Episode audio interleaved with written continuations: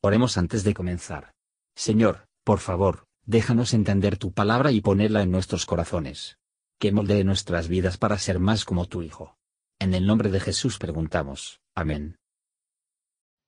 Capítulo 16 Y oí una gran voz del templo que decía a los siete ángeles, Id y derramad las siete copas de la ira de Dios sobre la tierra. Y fue el primero y derramó su copa sobre la tierra, y vino una plaga mala y dañosa sobre los hombres que tenían la señal de la bestia, y sobre los que adoraban su imagen.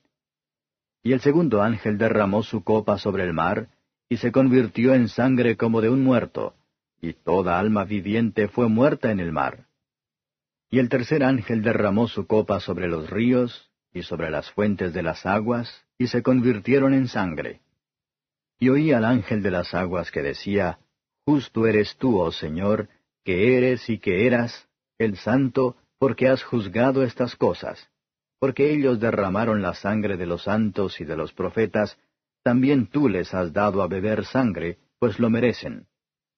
Y oía otro del altar que decía, Ciertamente, Señor Dios Todopoderoso, tus juicios son verdaderos y justos. Y el cuarto ángel derramó su copa sobre el sol, y le fue dado quemar a los hombres con fuego. Y los hombres se quemaron con el grande calor y blasfemaron el nombre de Dios, que tiene potestad sobre estas plagas, y no se arrepintieron para darle gloria. Y el quinto ángel derramó su copa sobre la silla de la bestia, y su reino se hizo tenebroso, y se mordían sus lenguas de dolor. Y blasfemaron del Dios del cielo por sus dolores y por sus plagas, y no se arrepintieron de sus obras. Y el sexto ángel derramó su copa sobre el gran río Éufrates, y el agua de él se secó, para que fuese preparado el camino de los reyes del oriente. Y vi salir de la boca del dragón, y de la boca de la bestia, y de la boca del falso profeta, tres espíritus inmundos a manera de ranas, porque son espíritus de demonios que hacen señales, para ir a los reyes de la tierra y de todo el mundo, para congregarlos para la batalla de aquel gran día del Dios Todopoderoso. He aquí yo vengo como ladrón. Bienaventurado el que vela y guarda sus vestiduras, para que no ande desnudo y vean su vergüenza. Y los congregó en el lugar que en hebreo se llama Armagedón. Y el séptimo ángel derramó su copa por el aire, y salió una grande voz del templo del cielo, del trono, diciendo, Hecho es. Entonces fueron hechos relámpagos y voces y truenos, y hubo un gran temblor de tierra, un terremoto tan grande, cual no fue jamás desde que los hombres han estado sobre la tierra. Y la ciudad grande fue partida en tres partes, y las ciudades de las naciones cayeron, y la grande Babilonia vino en memoria delante de Dios, para darle el cáliz del vino del furor de su ira. Y toda isla huyó, y los montes no fueron hallados.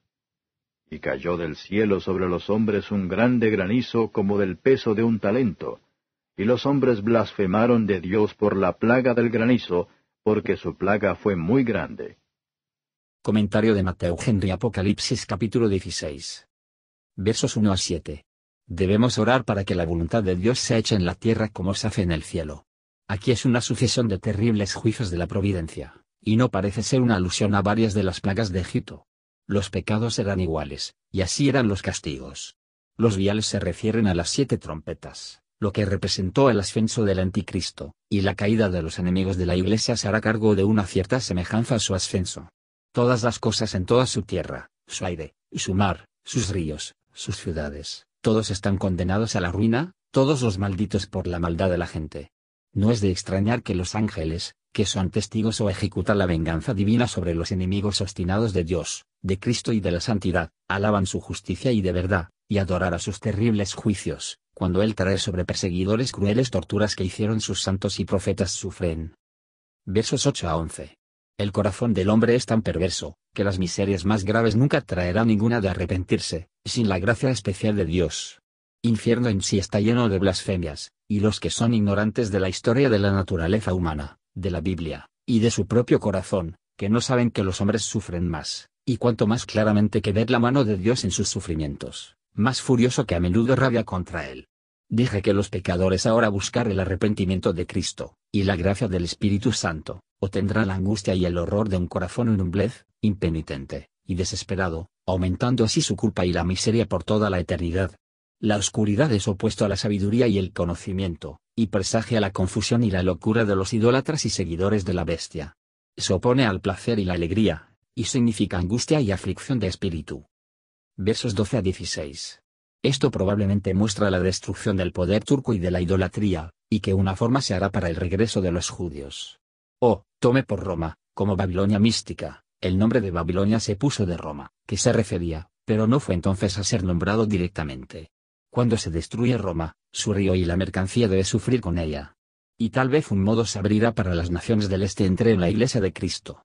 El gran dragón recogerá todas sus fuerzas, para hacer una lucha desesperada antes de que todo se haya perdido. Dios advierte de esta gran prueba, para participar a su pueblo a prepararse para ella. Estos serán los momentos de gran tentación, por lo tanto, Cristo, por su apóstol, pide a sus siervos que profesan esperar su venida repentina, y a ver que tal vez no sean avergonzados, como apóstatas o hipócritas. Sin embargo, los cristianos difieren en cuanto a sus puntos de vista de los tiempos y las edades de los eventos aún no se ha llevado a pasar, en este punto todos están de acuerdo, a Jesucristo, el Señor de la Gloria, vendrá súbitamente otra vez a juzgar al mundo.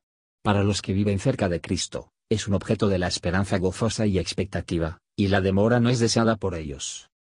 Versos 17 a 21.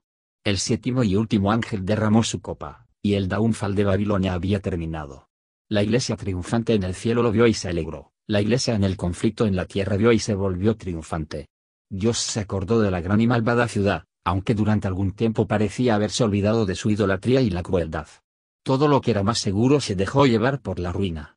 Los hombres blasfemaron, los mayores juicios que pueden ver hombres, no traerán al arrepentimiento sin la gracia de Dios. Para ser endurecido en contra de Dios, por sus justos juicios, es una cierta señal de la destrucción segura y absoluta. Gracias por escuchar y si te gustó esto, suscríbete y considera darle me gusta a mi página de Facebook y únete a mi grupo Jesús Answers Prayer.